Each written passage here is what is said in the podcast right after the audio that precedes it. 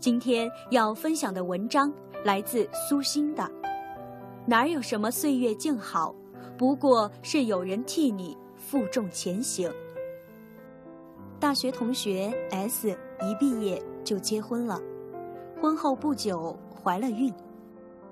本来她想等孩子满一周岁就出来工作，可是她身体底子太差，生孩子时落下了一身病。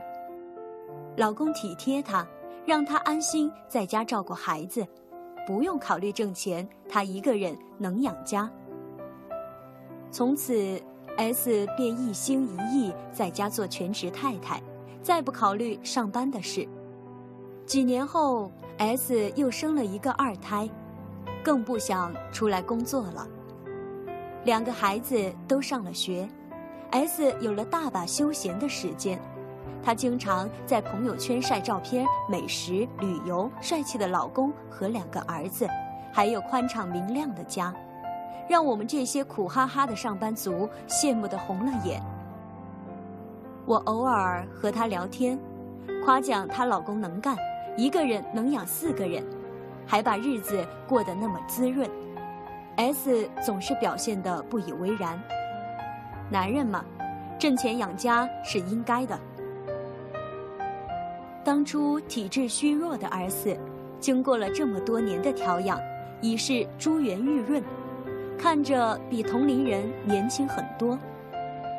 他时常在朋友圈发一些文字，大多是“岁月静好，现世安稳”之类的内容。他微信上的名字干脆就叫“岁月静好”。我常常加班到深夜刷朋友圈时。一低头看到他的头像，就忍不住心生悲凉。同学不同命，人与人之间的差距怎么会那么大？春节刚过，公司要举办一个大的商务活动，我负责采购红酒。记得 S 的老公就是红酒经销商，于是给他打了一个电话，要了她老公的手机号。电话接通，S 的老公听我说明来意，很是兴奋。他说去年和我们的老总推销过他经销的红酒，但是没有签成。这次希望我能在老总面前多美言，促成这个大订单。我们约好时间，让他送几个样品过来供我们挑选。当然，最后签单还是要老总定夺。S 的老公把红酒样品送过来时，老总正好在市里开会，让我们把红酒拿过去。等散了会，一起去饭店吃饭。很快到了老总开会的地点，老总说马上出来，让我们在车里等他一会儿。S 的老公执意不肯在车上等，他说这样不礼貌，就站在车旁等着。北方二月里的天，和冬天差不了多少，温度还很低。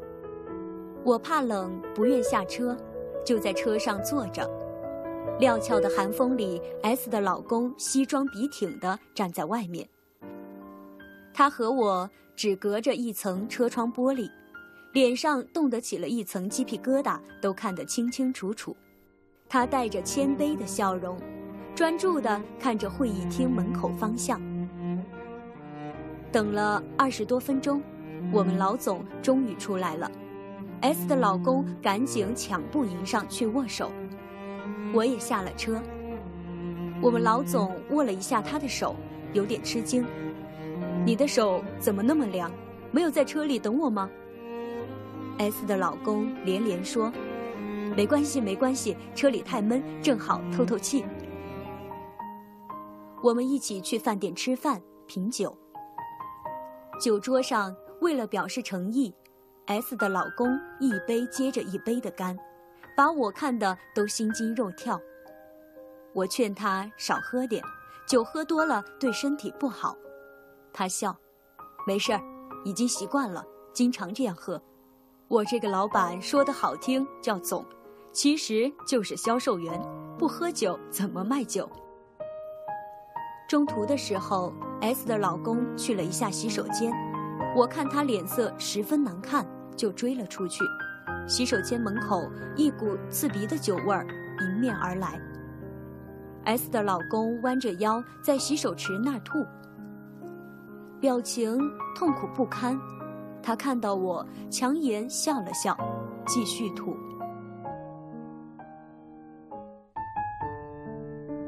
我默默地退到了门口等他，想起 S 秀的那些幸福，不由苦笑。她一定不知道自己老公的工作会如此辛苦。那些光鲜背后，就像她穿着单薄的春装，站在寒风中等客户一样，不过是咬紧了牙关的支撑。青春年少时，我并不曾懂得自己那些快意活法，都是来自父母的躬声托起。我迷习慕容的诗，做琼瑶的粉，为赋新词强说愁，唯独没有想过父母的辛苦和劳累。婚前，我甚至在家里都没有洗过衣服，更没有洗过碗。婚后也整天在父母那儿蹭吃蹭喝，吃完抹嘴就走。曾经有年轻的同事看到我的手。无不艳羡地说：“姐姐三十几岁的手，竟如同婴儿般柔软白皙。”我洋洋得意，自诩丽质天生。记得那一天，妈妈手上的戒指摘不下来，让我帮忙。摸着妈妈的手，感觉那么粗糙，那么僵硬，心口不由一紧。低头看时，发现指尖全是裂口，大的裂口上贴着医用胶布，小的裂口一个个张着嘴，仿佛诉说着经年的辛劳。我满心愧疚与感动，妈妈这双粗糙的手，为我承担了太多的累，我却一直以为那是天经地义。众生皆苦，没有人会被命运额外眷顾。如果你活得格外轻松顺遂，一定是有人替你承担了你该承担的重量。那个替你负重前行的人，就是这个世界上最爱你的人。他总是怕你太累，而把最多的重量放在自己肩上。如果。一个人对你好，绝对是命运的恩赐，而不是理所应当。哪怕是夫妻，哪怕是父母，你要学会珍惜那个人。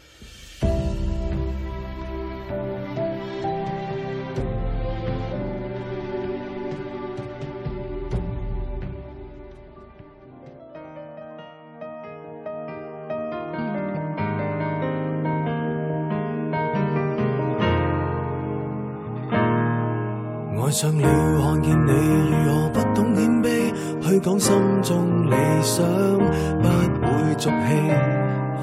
犹如看得见神迹，才能欢天喜地抱着你。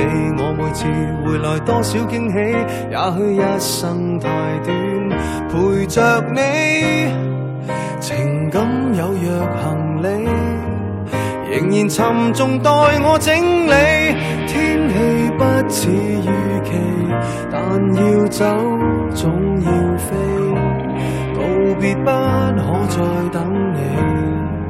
不管有没有机，给我体贴入微，但你手如明日便要远离，愿你可以留下共我曾愉快的忆记。